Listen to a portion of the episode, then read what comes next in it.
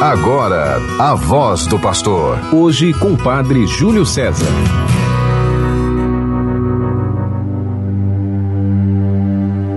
Querido irmão, querida irmã, você que está conosco pela 91.9 FM, a Sintonia do Bem, a rádio de nossa arquidiocese, e pelas outras rádios que retransmitem este programa A Voz do Pastor.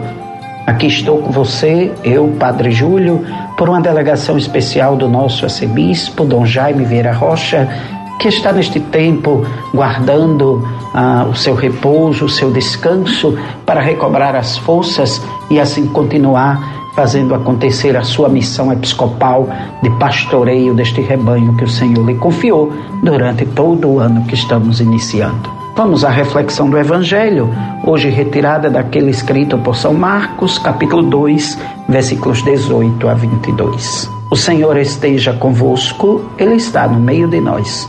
Proclamação do Evangelho de Jesus Cristo, segundo Marcos. Glória a vós, Senhor.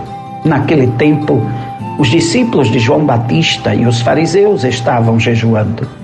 Então vieram dizer a Jesus: por que os discípulos de João e os discípulos dos fariseus jejuam e os teus discípulos não jejuam? Jesus respondeu: Os convidados de um casamento poderiam por acaso fazer jejum enquanto o noivo está com eles? Enquanto o noivo está com eles, os convidados não podem jejuar. Mas vai chegar o tempo em que o noivo será tirado do meio deles. Aí então eles vão jejuar. Ninguém põe um remendo de pano novo numa roupa velha porque o remendo novo repuxa o pano velho e o rasgão fica maior ainda. Ninguém põe vinho novo em odres velhos, porque o vinho novo arrebenta os odres velhos e o vinho e os odres se perdem. Por isso, vinho novo em odres novos. Palavra da salvação. Glória a vós, Senhor. Que o Santo Evangelho anunciado perdoe os nossos pecados e nos conduza à vida eterna. Queridos irmãos, queridas irmãs, hoje, segunda-feira, dia 17 de janeiro, vivendo a segunda semana do tempo comum, somos chamados a contemplar a figura de Santo Antão.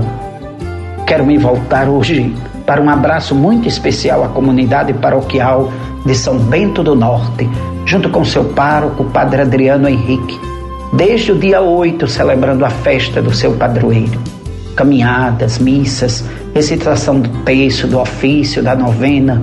Hoje tem procissão com a imagem de Santo Antão pelas principais ruas da cidade, encerrando com a missa solene. Mas quem é Santo Antão?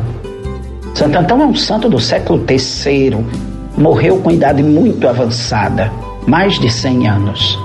Quando era ainda jovem, abraçou a vida cética e ali no deserto ele descobriu o seu êxodo Sofreu muito, foi muito provado, lutou muito, mas não desistiu do serviço e da entrega a Deus pela oração, pela contemplação e pelo trabalho. Assim, Santo Antão iniciou um novo estilo de vida monástica. Agora era a vida monástica em comunidade, construída pela oração e pela caridade fraterna. Quando os cristãos estavam em dificuldades, ali estava ele para acompanhar. Quando os, os cristãos estavam sendo perseguidos, ali estava ele para animar. Nos motivou muito e continua motivando a que nós amemos a Deus nos irmãos e nos irmãs. E é assim que nós temos que viver, como pessoas que têm fé, que estão sempre abertas para acolher a novidade e a surpresa de Deus na sua vida. No trecho do Evangelho que nós ouvimos, Jesus disse: Os convidados de um casamento Poderiam por acaso fazer jejum enquanto o noivo está com eles? Ora, Jesus está respondendo a uma pergunta com outra pergunta. Ele tinha sido questionado por que que os fariseus, os discípulos de João, estavam jejuando e Jesus não jejuava. Os discípulos de Jesus não jejuavam. Por quê? Quem conhece a história bíblica sabe entre os judeus, o jejum não tinha o mesmo sentido que tem para nós.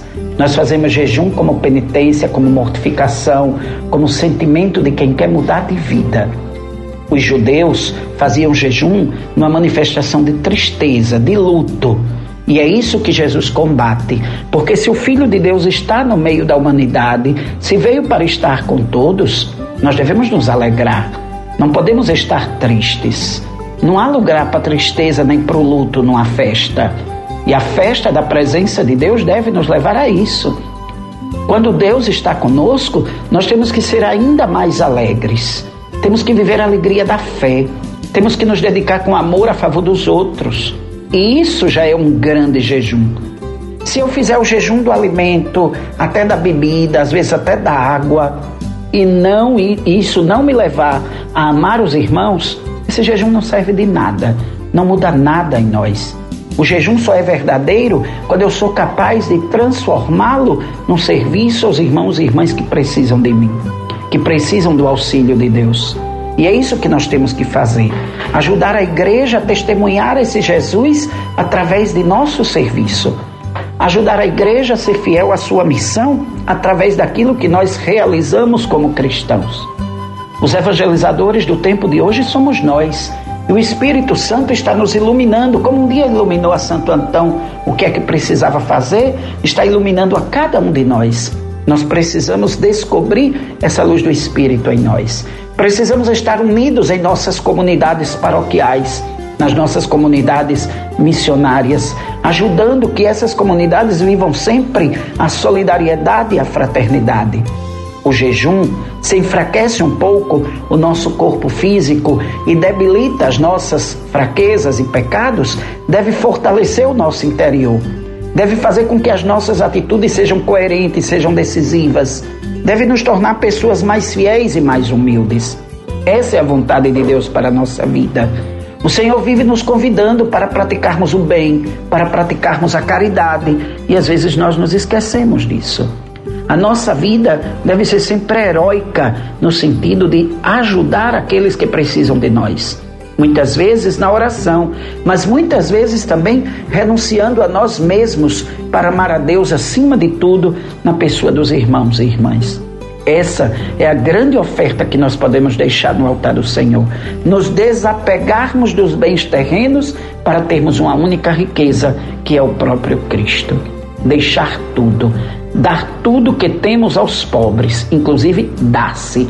Esse é o convite de Jesus. Se quisermos ser perfeitos, se quisermos segui-lo, temos que estar a serviço dos pobres, dos sofredores. O Senhor nos fortalece.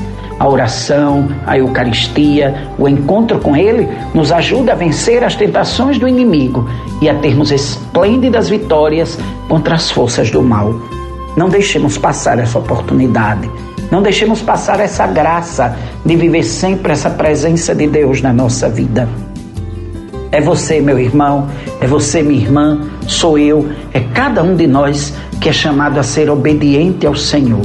Obediente naquele mandamento que ele mesmo disse que é o mandamento novo: amar a Deus sobre todas as coisas e ao próximo como a si mesmo. A obediência ao amor de Deus vale mais do que qualquer jejum e de qualquer sacrifício. A rebeldia, a desobediência é um verdadeiro pecado. Foi isso que tirou os nossos primeiros pais do paraíso. Rejeitar a palavra do Senhor, deixar a palavra do Senhor de lado.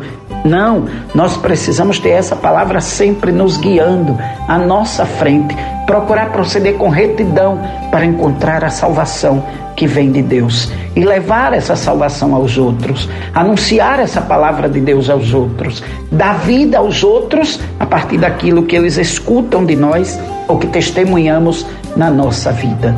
Quais são as verdadeiras intenções de nosso coração? O que é que realmente nós queremos oferecer aos irmãos quando falamos de Deus para eles? É verdadeiramente a caridade e o amor de Deus que apresentamos ou queremos apenas ser elogiados por aquilo que fazemos? Sejamos cada vez mais luz que guia os irmãos e irmãs a se encontrarem com Jesus. Se não podemos fazer o jejum físico, muitas vezes muitos não podem por causa das enfermidades, façamos o jejum da língua, o jejum do coração, o jejum do serviço.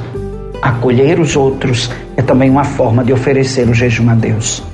Sob a intercessão de Nossa Senhora, tenhamos uma segunda-feira feliz, em nome do Pai e do Filho e do Espírito Santo. Amém. Você ouviu a voz do pastor. Hoje com o Padre Júlio César.